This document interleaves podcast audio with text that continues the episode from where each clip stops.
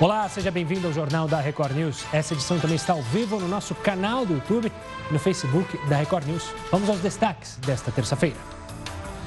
Brasil registra 1.039 mortes por coronavírus em 24 horas. Total de óbitos já passa de 24 mil e casos confirmados chegam a 391 mil. Fila única. O projeto propõe, unificação das filas de UTI das redes pública e privada.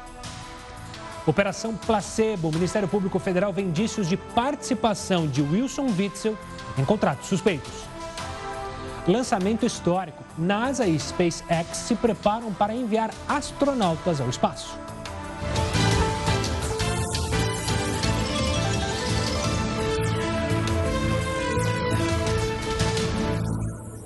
Olha só, alguns projetos na Câmara dos Deputados pedem a criação de uma fila única para o uso das UTIs por pacientes com coronavírus. Essa fila contaria com os leitos das redes privadas e pública de saúde. Mas quem vai explicar melhor essa proposta é a deputada federal Fernanda Melchiona, que está aqui com a gente para explicar, para tentar é, mostrar para as pessoas o que seria essa fila única. Deputada, obrigado pela participação. Então, já te peço de antemão para explicar como funcionaria esta fila única. O que, que é a fila única?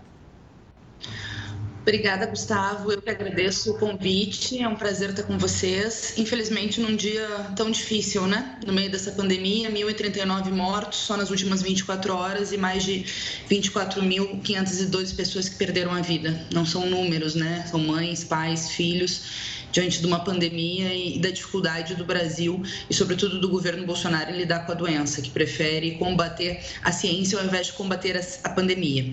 Bom, o que nós estamos vendo é o seguinte, que o SUS, o Sistema Único de Saúde, embora tenha menos dos 50% de todos os leitos hospitalares do país, atende 75% da população. E uh, a rede privada, que detém o restante, quase 50% dos leitos, atende apenas 25% da população. Veja, o vírus ele não é ideológico, todos nós estamos sujeitos a contrair o Covid-19, mas ele atua de maneira desigual.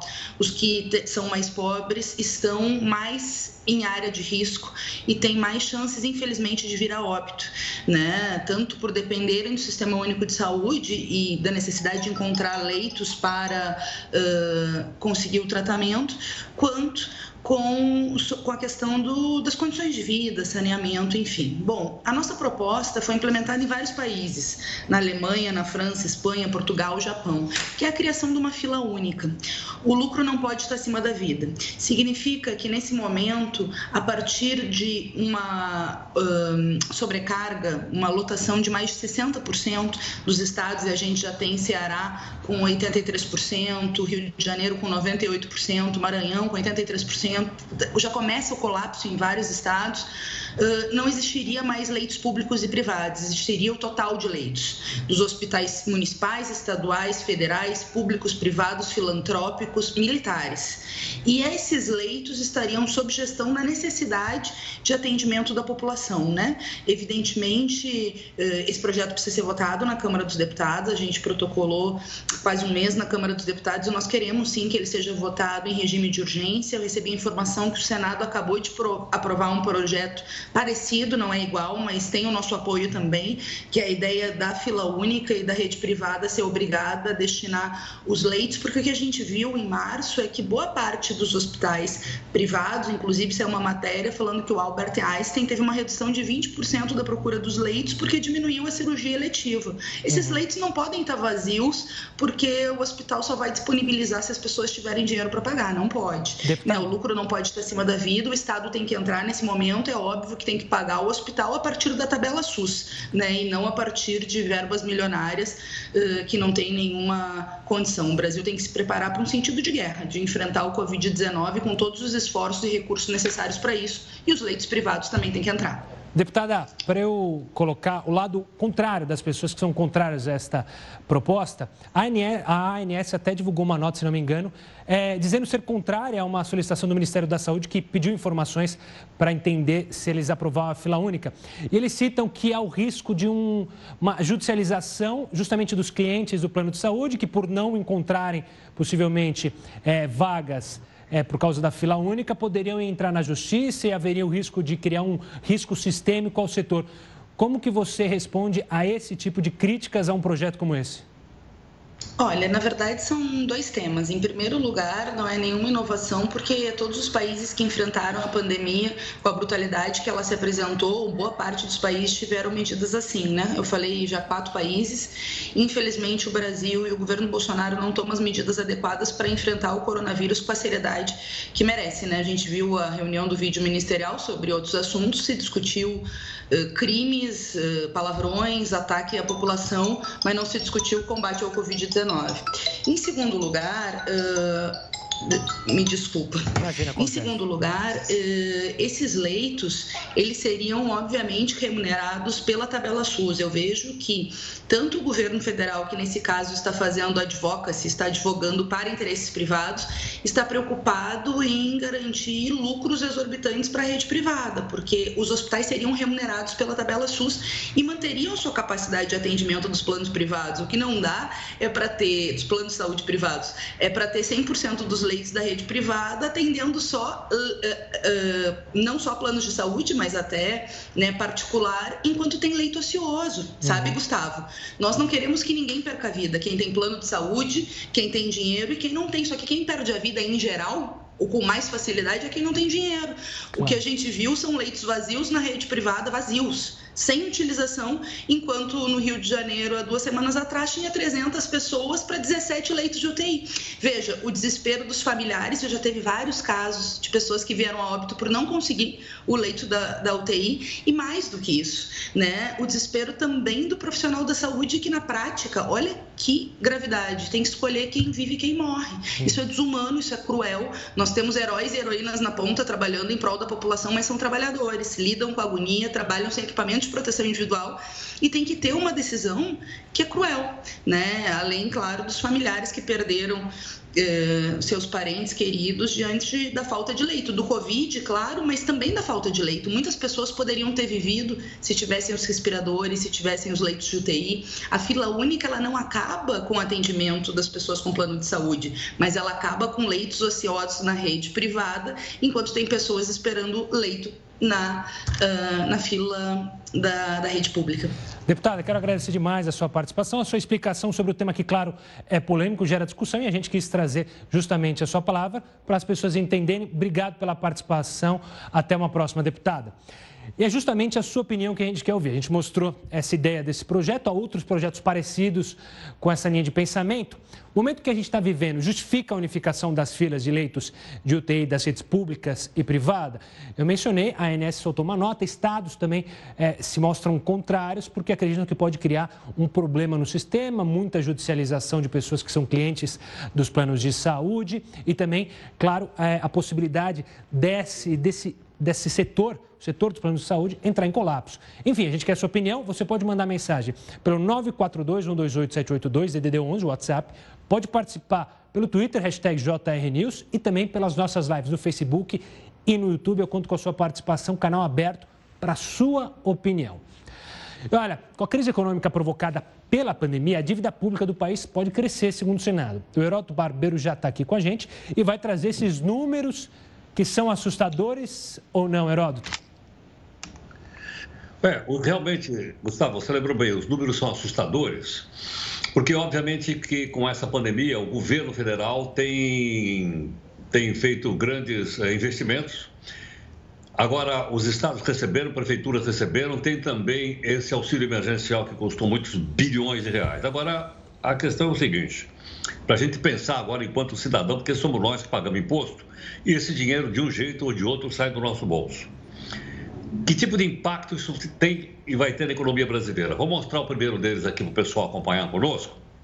Olha aí, o primeiro impacto é o seguinte: a dívida pública ela é sempre medida em relação ao PIB. PIB, você sabe, é o Produto Interno Bruto. Ou seja, tudo aquilo que um país produz de riqueza chama-se PIB. Olha, em 2019, portanto, no ano passado, a nossa dívida pública era de 76% do PIB, ou seja, nós devemos 76% de tudo aquilo que a gente produz de riqueza, o ano passado. Esse ano 2020, como você está vendo aí, subiu 10 pontos percentuais. Vai para 86% do PIB, ou melhor, este ano, nós então temos uma dívida que vale 86% de tudo aquilo que a gente produz de riqueza no país. E para onde nós estamos indo? Segundo os analistas que eu tive olhando hoje pela manhã, em 2026 nós vamos chegar a 100% do PIB, ou seja, a nossa dívida em 2026 não é dívida do governo, não, é dívida nossa. É do governo, mas nós vamos pagar. Vai ser igual a 100% do PIB, ou seja, em 2026 nós vamos dever tudo aquilo que o nosso país produz durante um ano no chamado Produto Interno Bruto. Então, esse é um dado importante para a gente prestar atenção, porque, obviamente, tem duas saídas aqui. Ou a gente vai ter que economizar no futuro, ou a gente vai ter que aumentar a carga tributária que ninguém gostaria que fosse. Mas dá uma olhadinha nesse outro número também, que eu acho que é bastante interessante para a gente formar, cada um formar a sua opinião. Vamos lá, o rombo no cofre. Que cofre é esse? É o cofre da viúva. Como assim cofre da viúva? É, da viúva quer dizer do governo federal. O ano passado, nós gastamos mais do que arrecadamos 70 bilhões de dólares. Dá uma olhadinha do lado esquerdo, ano passado, 2019. Então, 70 bi é uma coisa razoável? É uma coisa razoável. Olha esse ano, aumentou 10 vezes. Esse ano, o rombo no cofre público federal vai ser de 711 bilhões de reais. Aumentou 10 vezes porque os gastos do governo necessários para combater a pandemia, para poder auxiliar as pessoas, realmente o governo tem que gastar. E o governo está gastando, só para a gente ter uma ideia de quanto é nos 711 bilhões de, de, de, de, de reais. Temos um terceiro, terceiro telãozinho ou não? Acho que temos. Acho que do PIB, só para a gente avaliar. Temos, temos, aí está. Temos aí, só para completar. Vamos lá. Só para você ter uma ideia, então. Eu, eu coloquei, então, aqui o PIB para a gente ver. Olha lá, em 2015, o PIB brasileiro encolheu. Nós ficamos mais pobres em 2015, 3,5%. Em 2019, o ano passado, nós ficamos um pouquinho melhor, um pouquinho mais rico, 1,1%. E este ano, nota, olha aí, 2020, nós vamos ficar 5,2% mais pobre, porque as atividades econômicas do país, infelizmente, estão cada vez mais devagarinho. É isso aí, Gustavo. Valeu, Herói. Daqui a pouco você volta com outros números e outras informações aqui dentro do JR News. Olha, países disputam o primeiro lugar da corrida pela vacina contra o coronavírus. Quem vencer pode levar bilhões de reais. Vamos ver quem está na disputa já já. Enquanto isso, eu te espero na nossa primeira live do jornal. JR News de volta. Olha, médicos têm reforçado a importância de fazer atividade física nesse período de pandemia mesmo que seja de forma improvisada, dentro de casa. Para explicar quais problemas podem ser evitados com essas atividades, está aqui conosco o Tiago Fraga Napoli, da Sociedade Brasileira de Endocrinologia e Metabologia. Doutor, obrigado pela participação aqui conosco. Por que, que é tão importante a gente manter nosso corpo ativo, principalmente para aqueles que já tinham uma atividade, mas importante também para quem está fazendo home office em casa e não está fazendo nem atividade de pelo menos é, caminhar até o trabalho, pegar o transporte coletivo, enfim. E antes de mais nada, uma boa noite, doutor. Boa noite, Gustavo. Obrigado pelo convite para estar tá comparecendo aqui com vocês. É, esse período de confinamento está difícil para todo mundo, né? Todo mundo em casa, é, as pessoas que felizmente estão com emprego trabalhando muito sentadas ou as que estão sem emprego também ficando muito paradas. E a gente está vendo esse, um vídeo muito interessante da pessoa improvisando é, métodos para fazer os exercícios em casa e esse tipo de atitude pode ajudar muito. E qual a importância né, de fazer esses exercícios? A gente pode elencar várias coisas muito importantes, né, tanto para o momento atual né, da, da pandemia, porque as pessoas precisam manter uma saúde boa, um condicionamento físico legal, para caso elas fiquem doentes, elas aguentarem melhor o processo infeccioso, elas poderem, poderem resistir melhor ao eventual é, vitimação aí pela pandemia. Não só isso, mas as pessoas têm que ter mais saúde é, no futuro, né? Então, assim, a pessoa ficar parada em casa sem atividade física, ela vai acabar podendo ter mais complicações quando acabar a pandemia e ela vai ter, vai somar problemas, né? Ela vai somar o problema de não estar bem para uma eventual doença e um problema futuro de sedentarismo associado aos a, a hipertensão, diabetes, coisas que podem acontecer em decorrência de ter ficado tanto tempo parado, uhum. né? E doutor, me diz uma coisa, muita gente, quando se fala em exercício, aposto quem está em casa, tem vários que pensam assim, acreditam que fazer exercício, ah, uma hora, duas horas na esteira, academia, tem alguma regrinha assim, olha, se você fizer 20 minutos, 30 minutos, 15 minutos por dia já é um bom indício? Tem alguma regra nessa maneira, desse, desse modo de pensar? O mais legal é entender como, o que, que o, o corpo tá, o que você está falando para o seu corpo, né? E, o que, que e como ele vai interpretar isso. Então, se você faz uma hora de atividade física de manhã e fica depois 12 horas sentado, você até fez uma faxina de manhã no seu metabolismo. Mas depois o seu corpo ficou falando: essa pessoa não está precisando disso tudo, ela fica sentada 12 horas. Será que não é melhor eu economizar? Porque o seu corpo, ele é muito difícil de se manter, é caro ter um corpo, né? Você tem que ter é, músculo, tem que ter pele, osso, tem que ter o funcionamento do coração em, plena, em pleno vigor, e tudo isso custa muito caro é, em termos de é, economia do corpo. Então ele fala: bom, se eu não estou precisando disso tudo, eu vou começar a economizar. E quem sinaliza isso? Você mesmo. Se você para de usar, de, de de movimentar seus músculos. Seu músculo, por exemplo, tem alguns hormônios, o mais famoso deles é a miostatina, que o nome é muito bonito. Ele fala, é o hormônio que, do músculo mandando parar. Ele fala, para corpo, para osso de formar, para músculo de formar, vamos economizar que a maré não está boa. Então, o que, que você tem que fazer? O treino todo dia de manhã, pelo menos 150 minutos por semana, ou melhor, de manhã não, no horário que for possível para você fazer, independentemente é, de qual período do dia, é muito importante. Isso daí é o exercício. Mas uma outra coisa muito importante que a gente tem que focar é em não ficar parado. Então, assim, se, quanto mais tempo você fica sentado, mais você dá essa mensagem de 12 horas para o teu corpo que, eu até treinei de manhã, mas no fundo, eu fiquei 12 horas parado. Então, se você puder levantar a cada meia hora, ficar uns dois, três minutos andando pela casa, ou fazer um leve exercício, alguma coisa do tipo essas movimentações, danças, é... qualquer movimento que você faça, você está trazendo saúde. Pelo... Você está sinalizando para o seu corpo que ele precisa essencialmente estar tá vivo claro. e, sim, e, e, e continuar funcionando. Doutor, quero agradecer demais a sua participação aqui conosco e também pelas dicas para todo mundo se movimentar. Um forte abraço e até uma próxima. Mas quero deixar um alerta a você que se empolgou e está pensando em fazer exercício.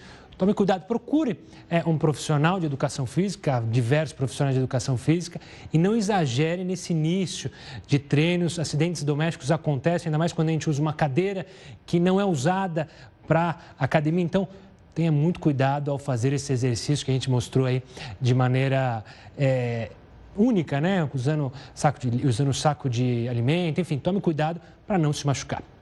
Olha, muitos laboratórios, universidades e cientistas estão numa corrida desenfreada contra o tempo para encontrar uma vacina para o coronavírus.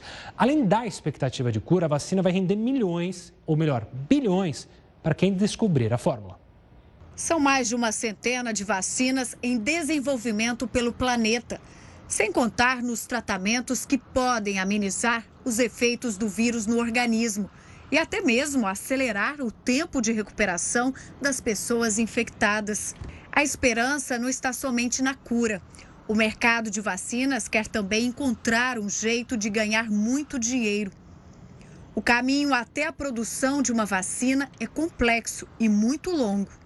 O processo completo leva mais de uma década, desde o início das pesquisas até a aprovação pela agência de saúde responsável em cada país. Na primeira fase de pesquisas, o objetivo é encontrar maneiras de estimular o sistema imunológico a produzir anticorpos para se defender. Depois chega a segunda fase mais difícil, os testes. E o grande desafio de qualquer vacina ou medicamento é passar pelos testes em pacientes. Em situações normais, eles podem levar mais de cinco anos. Mas com a gravidade que o coronavírus está causando no mundo, a expectativa é de que o processo possa ser concluído em menos de um ano. Depois do período de testes, é que se conhece de fato a eficácia da vacina e isso só pode ser alcançado com o tempo, que é curto. Se tudo der certo, começa a terceira fase, o preço das vacinas. A expectativa é de que elas custem entre 5 e 10 dólares, assim que chegarem ao mercado, independentemente da fabricante. São valores que, se calculados pela quantidade de pessoas que precisam, podem gerar lucros bilionários. De acordo com uma empresa global de serviços financeiros, o mercado de vacinas para o coronavírus pode movimentar até 30 bilhões de dólares ao ano, o que daria cerca de 166 bilhões de reais. O lançamento de uma vacina como essa enche os olhos de investidores e traz conforto para a população que espera ansiosa por uma solução para essa pandemia. Não é à toa que sempre que há uma informação sobre sucesso em teste com vacina, as ações dos laboratórios acabam subindo nas bolsas. Olha, durante esse período de quarentena, as instituições de ensino superior recorreram à educação à distância para manter o ritmo de estudos. Para falar sobre os impactos dessa mudança na educação, eu chamo novamente o Heroto Barbeiro para conversar com a gente, ele que tem propriedade para dizer sobre educação, não é mesmo, professor? Olha, Gustavo, a gente está anunciando aí, eu acabei de ver, conversar agora com uma pessoa dizendo o seguinte, que o filhinho pequenininho está voltando para a escola, a escola reabriu. Não é na cidade de São Paulo, é aqui perto em Sorocaba. Então as crianças estão voltando para a escola. Outra parte das crianças, como você sabe, estão estudando através do ensino à distância. Uns acham que funciona, outros acham que não funciona. Mas o fato é o seguinte: nós estamos fazendo um teste muito importante no chamado ensino à distância, principalmente para o curso universitário. É provável que, mesmo depois, com o fim da pandemia, a quantidade de jovens estudando à distância, no curso universitário, vai continuar sendo muito maior do que era antes da pandemia e eu tenho os números aqui para a gente mostrar rapidamente. Vamos para o primeiro deles aí, Vamos só para a gente poder avaliar. Olha só. Veja que curioso. Se você pegar as pessoas que estudaram no Brasil, 21% das pessoas têm curso universitário no Brasil. 21. Só, só. Olha a Argentina que vem logo depois de nós, os irmãos. 66% do pessoal da Argentina que estudou tem curso universitário. Estados Unidos, 85%, e olha na Alemanha, 88% das pessoas que estudaram na Alemanha têm curso universitário. Então você vê que diretamente o crescimento, o desenvolvimento está diretamente associado à quantidade de pessoas que têm curso universitário e agora poderão fazer também o ensino à distância. Esse é um ponto. Outra informação que eu acho que a gente vai pensar para os pais, de uma maneira geral, e para quem vai estudar. Quantas faculdades tem no Brasil? Eu, sinceramente, não sabia, mas fiquei sabendo hoje. Tem 2.850 faculdades no Brasil, o que é bom. Quanto mais faculdade, melhor. A gente está só com 21%. Só que é o seguinte: durante esse período da pandemia, a maior parte delas perdeu aluno. O pessoal parou de estudar. E o que acontece? O pessoal não pode pagar a mensalidade, daí o nome de inadimplência. O que é que pode acontecer? Provavelmente, depois que a pandemia fechar, 25% dessas faculdades vão fechar por falta de aluno e por falta de investimento. Então, esse é um quadro que nós estamos tendo, mostrando o seguinte: várias pessoas já disseram isso. Depois da pandemia, o mundo não vai ser a mesma coisa, não vai. E a educação também não vai, porque o ensino à distância vai se consolidar cada vez mais no nosso país e nós vamos estar aqui para acompanhar. Obrigado, Herói. Daqui a pouco você volta com outras informações aqui dentro do Jornal da Record News. Você já ouviu falar no golpe do boleto? São vários brasileiros que são vítimas. A gente vai mostrar aqui como evitar cair nesse golpe, mas é instantes. Agora eu te espero em mais uma live do jornal para comentar os assuntos que a gente abordou neste bloco. forte abraço, te espero lá. Sem sair de casa durante a pandemia, muita gente acaba entrando na internet para tirar uma segunda via de alguma conta ou então pagar algum boleto recebido por e-mail. Mas, é, mais para frente, a pessoa vai lá e descobre que caiu no chamado golpe do boleto. Veja só como funciona na reportagem. O sistema que gera boletos de cobrança é antigo e vulnerável a adulterações. Quando isso acontece, a vítima acaba pagando uma conta achando que o dinheiro vai para um beneficiário, quando na verdade foi desviado para um golpista. O crime pode acontecer de diversas formas. Uma delas envolve as correspondências. Funciona da seguinte forma: é enviado para a casa da vítima um boleto muito parecido com as cobranças originais.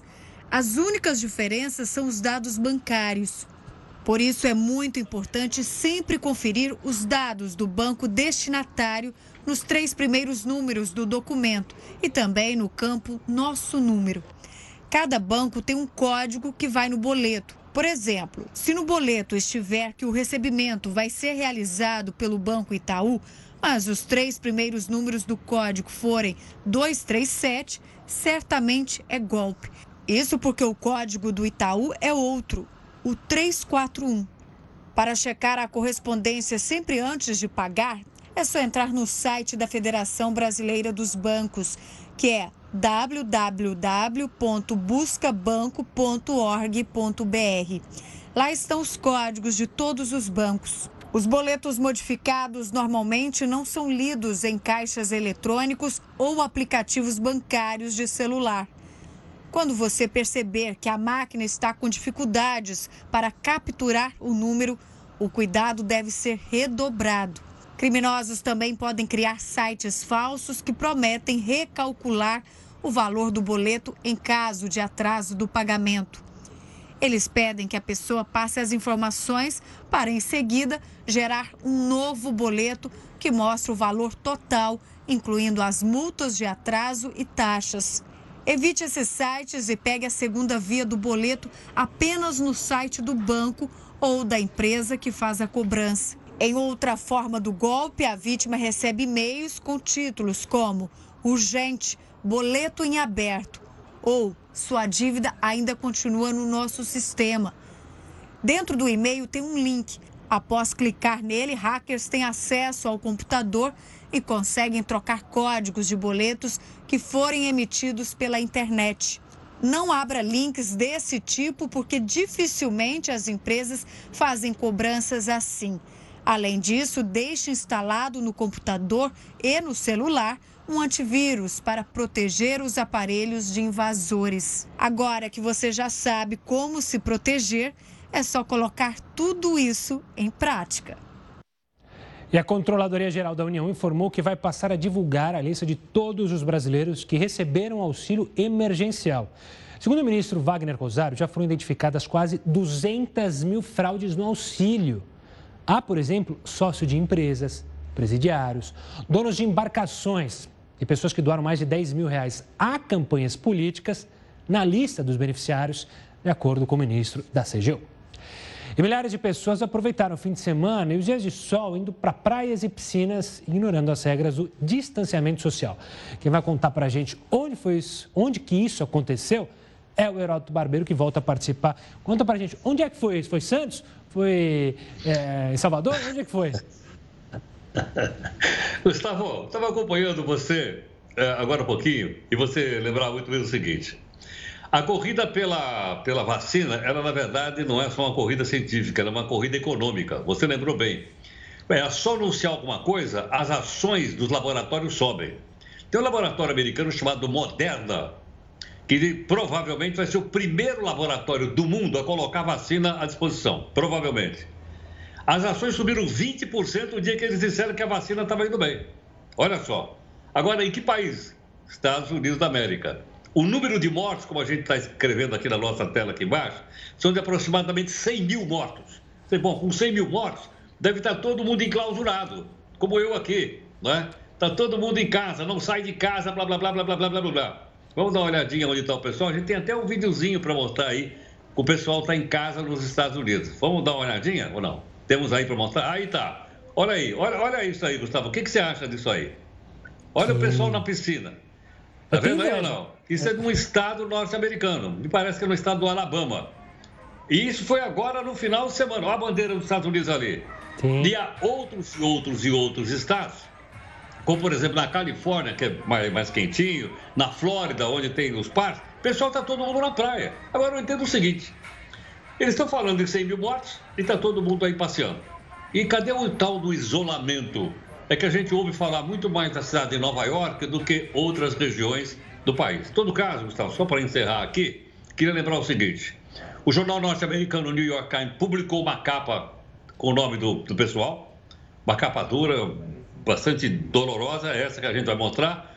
Mas, Gustavo, você é capaz de imaginar quem foi o cara que eles desenharam ali em cima ou não? Ah, tá na cara, né? Uma provocação do Donald Trump, né? Pois é, alguém pegou e desenhou o Trump de costa. E ele não está jogando golfe. E parece que ele tem na mão aquele instrumento não é, que a gente sabe que a morte usa para ceifar a vida das pessoas. É isso que está concorrendo aí na internet, em cima da capa do jornal norte-americano New York Times. Bom, o número lá continua a crescer, infelizmente. Heroto, obrigado pela participação e até amanhã. Até amanhã. É bom lembrar que também teve o Memorial Day nos Estados Unidos esses dias, né? E isso fez que muita gente fosse para as suas comemorar. O Memorial Day é comemorado e lembrado pelas pessoas que lutaram nas guerras pelos Estados Unidos e lembram esses soldados. Ainda falando do cenário internacional, o Japão está planejando retomar as atividades sociais e econômicas em fases, depois da suspensão do estado de emergência, isso em todo o país. O governo quer ir afrouxando as restrições em intervalos de três semanas. A ideia é que essa reabertura aconteça enquanto o governo vai avaliando a extensão do contágio e o risco de propagação da doença em cada região do país. É bom lembrar que a gente teria a Olimpíada no Japão este ano e ela já foi adiada para 2021. Agora a gente fala da companhia aérea Latam. Outra preocupação, ela entrou hoje com pedido de recuperação judicial. O pedido foi feito nos Estados Unidos, onde está a maioria das multinacionais com quem a Latam tem dívidas e não inclui as operações aqui no Brasil. Com a aprovação do pedido de recuperação pela Justiça Americana, a Latam ganhou um prazo para continuar funcionando enquanto negocia com os credores. Roberto Alvo, presidente executivo da empresa, reforçou que a recuperação não corresponde à falência e permite que a companhia se reestruture para reduzir dívidas. Os principais acionistas da Latam garantiram um suporte financeiro no valor de mais de 4 bilhões e meio de reais para as afiliadas da empresa incluídas no pedido de recuperação judicial.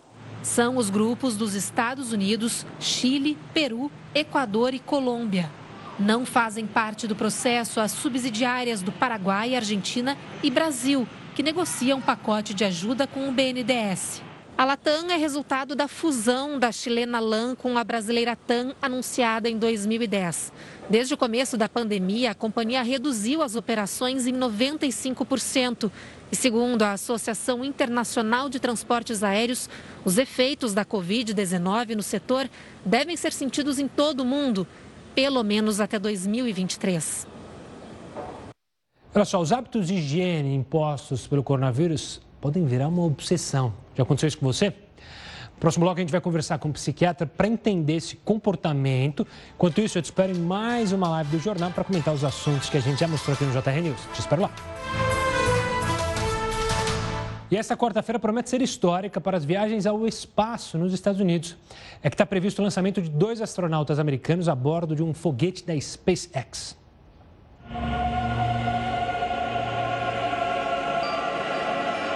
Aos amantes de aventura e viagens espaciais, nesta quarta-feira vai ser possível acompanhar ao vivo o lançamento de astronautas para o espaço, igual nos filmes de ficção.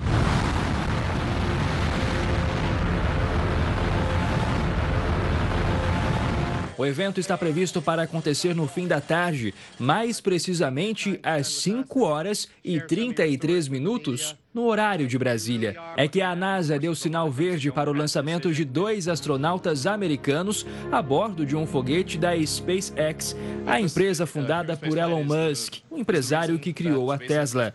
O voo marca o fim de quase uma década sem envio de astronautas ao espaço, saindo dos Estados Unidos.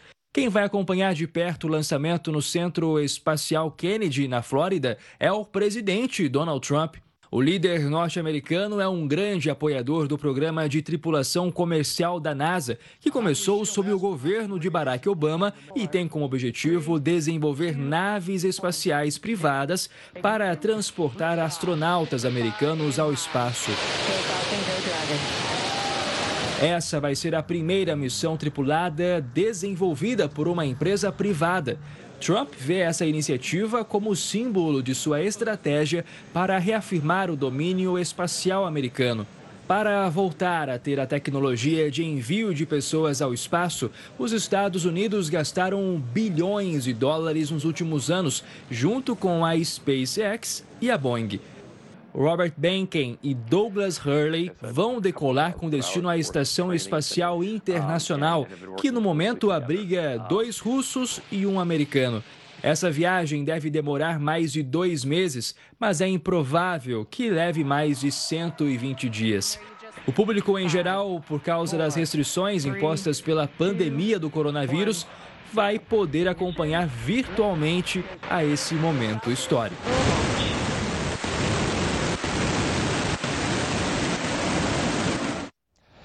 E o governador do Rio de Janeiro, Wilson Witzel, foi alvo nesta terça de uma operação da Polícia Federal. A investigação apura supostas fraudes em um contrato milionário para a construção de hospitais de campanha durante a pandemia. Isolado no palácio. A imagem é de um governador pensativo, enquanto a Polícia Federal fazia buscas em vários endereços. Equipes vindas de Brasília cumpriram 12 mandados de busca e apreensão em pelo menos 10 locais, entre eles o Palácio Laranjeiras, residência oficial de Wilson Witzel, o Palácio Guanabara, sede administrativa do governo, e também um apartamento da família na zona norte do Rio. Computadores e celulares foram apreendidos. A quebra do sigilo foi autorizada pelo Superior Tribunal de Justiça. Um chaveiro precisou ser chamado para abrir um cofre que estava no imóvel.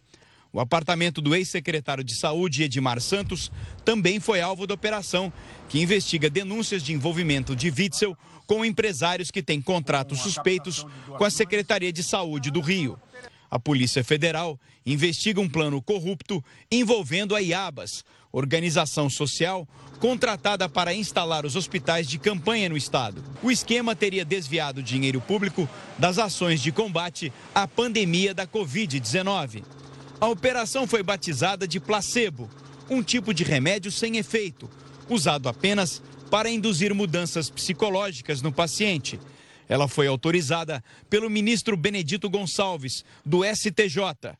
Wilson Witzel é citado em investigações dos Ministérios Públicos Estadual e Federal. O depoimento de Gabriel Neves, ex-subsecretário de Saúde na prisão, foi decisivo para a ação de hoje. As declarações de Gabriel Neves apontaram que as fraudes tinham a conivência do Palácio Guanabara. Wilson Witzel teria o conhecimento que empresários seriam favorecidos em contratos e o escritório de advocacia da primeira-dama teria recebido dinheiro do esquema. Na decisão, o ministro detalhou que há vínculo suspeito entre Helena Witzel e empresas investigadas e que comprovantes de transferências bancárias e a troca de e-mails com operadores financeiros do empresário Mário Peixoto, que está preso, comprovam a ligação da primeira-dama com o esquema. Witzel negou as denúncias e disse que sofre perseguição. Acusações levianas estão sendo feitas em relação a mim, mas tudo isso será absolutamente demonstrado de forma clara, precisa nos processos que tramitam no STJ. Estou com a minha consciência tranquila. Tem muita gente aproveitando essa quarentena para fazer aquela faxina na casa, mas algumas pessoas estão limpando mais do que o necessário por medo do coronavírus. E esse exagero pode levar a um transtorno obsessivo compulsível, famoso toque. Quem pode explicar melhor para a gente é o psiquiatra Luiz Dickman. Doutor, obrigado pela participação aqui conosco. O que eu conheço de gente que está passando álcool gel de dois em dois minutos, preocupado, mas é, que está virando um frenesi, é perigoso mesmo se tornar um toque, que é aquela coisa, é um problema psicológico, né? Olá, Gustavo. Eu queria agradecer pela pelo convite e eu queria falar um pouquinho sobre o TOC. O TOC é uma doença que chama transtorno obsessivo compulsivo, que ele é composto por pensamentos intrusivos que invadem a cabeça da pessoa, né? Eles são obsessivos. Normalmente a gente pensa alguma coisa que a gente não gostaria de estar pensando. Isso gera uma ansiedade muito grande na gente e isso leva a uma compulsão, que pode ser mental, eu pensar alguma coisa para desfazer aquele pensamento, ou eu fazer alguma coisa, como no caso aí, limpar e lavar excessivamente algum, algum objeto. É, isso é uma doença, isso aflige cerca de 1% da população. Ah, mas, nesses momentos, essas pessoas com essas doenças, elas sofrem muito mais, né? E algumas, inclusive, falam, olha, agora você está vendo o que é viver o meu mundo, né? Esse mundo da contaminação, o mundo do medo de doença, do mundo de alguém adoecer, não só você, mas alguém que você ama. Então, essa cadeia de pensamentos leva a um extremo sofrimento que pode gerar, inclusive, outros quadros psiquiátricos. Uh, o medo da contaminação agora é o mais óbvio, claro, Gustavo, a gente está vivendo um momento uh, de infecção, ou seja, um momento onde as medidas são inclusive incitadas e favorecidas, né, de uso de máscara, lavar a mão, passar álcool gel, então, eu tenho dois filhinhos pequenos, a gente ensina isso toda hora para eles e a gente vê muitas vezes esse medo crescendo de uma maneira desproporcional. E essa desproporção é que vai levar ao sofrimento enorme dessas pessoas e aí eles têm que ser tratados de fato. E, doutor, precisa ter uma propensão para desencadear o toque ou qualquer pessoa em casa, como você mencionou, por um momento de ansiedade, pode. É partir para um quadro de toque, de fato, sem ter nenhuma propensão para essa, essa doença? Não, é interessante essa pergunta. As doenças psiquiátricas elas têm alguns fatores em comum. Primeiro, estresse, que é o que a gente está vivendo agora. Segundo, carga genética, e o toque também tem uma carga genética. Alterações hormonais, que podem acontecer ou não. Uso de substâncias, tanto remédios, drogas listas ou ilícitas. E alterações dietéticas muito abruptas. Tudo isso pode causar o quadro, mas sim, você precisa ter uma predisposição genética. E existem, inclusive, teorias né, evolutivas mostrando que esses comportamentos obsessivos, que a gente pode ver é, é, compulsões e movimentos repetitivos em alguns animais, eles têm ah, alguma característica de beneficiamento, ou seja, em algum momento na história protegeram os nossos antepassados. Então não é, é não acontece em qualquer pessoa. O que pode acontecer são sintomas, como eu, você ou qualquer pessoa que não tenha toque podem ter. E a gente tem uma coisa que se aproxima ao toque que chama SOC, né, que são sintomas, mas não chega a virar o transtorno. Para falar em transtorno, eu preciso gastar mais de uma hora do meu dia com esse sofrimento ou ter um prejuízo funcional no meu dia a dia. Ou seja, eu estou me prejudicando de alguma forma muito importante com esses minutos que eu estou gastando ou tenho um sofrimento exagerado. Aí vira um transtorno obsessivo compulsivo. Porque senão qualquer superstição ia ser chamada de toque também, uhum. concorda, Gustavo? É verdade, o que tem, o brasileiro tem muita superstição. Doutor, só para finalizar rapidamente, para não evoluir esse SOC que você mencionou, me corrija se eu estiver errado, existem maneiras para a gente aliviar a ansiedade, aliviar esse estresse num momento como esse? Claro, além é, da, do contato com um profissional sério, um médico, numa necessidade maior? Isso é muito importante. O que vocês estão fazendo é trazer informação. Então, primeiro, saber que você não está sozinho nessa situação. Se virar um transtorno, de fato, procurar ajuda médica. Mas tem algo que é muito simples e muito fácil de todo mundo implementar, que são as mudanças nas atitudes, nas rotinas diárias. Então, ter tempo de atividade física. É, nenhum bicho, em nenhum momento, nenhum lugar do mundo vive sem atividade física e o ser humano não é diferente. Então, o sedentarismo piora. Uh, a meditação pode ajudar desgrudar um pouco, às vezes, de informações muito catastróficas, ou seja, ver publicações sérias e boas, é, ver especialistas falando, evitar né, é, é um, um, pânico desnecessário em relação. A gente está vivendo uma situação catastrófica, é fato, mas também evitar só ver notícias negativas, é, ter uma rotina na família, ou seja, manter dentro do possível o dia a dia acontecendo das crianças, dos adultos, cuidar na socialização não é porque a gente está distante fisicamente que a gente precisa estar distante socialmente, ou seja, a gente está conversando em lugares completamente distantes, mas numa proximidade muito grande. Isso tudo ajuda muito a você evitar o adoecimento uh, mental nesse período de pandemia. Doutor, quero agradecer demais pela participação, pelas explicações e principalmente pelas dicas para a gente manter a nossa sanidade mental.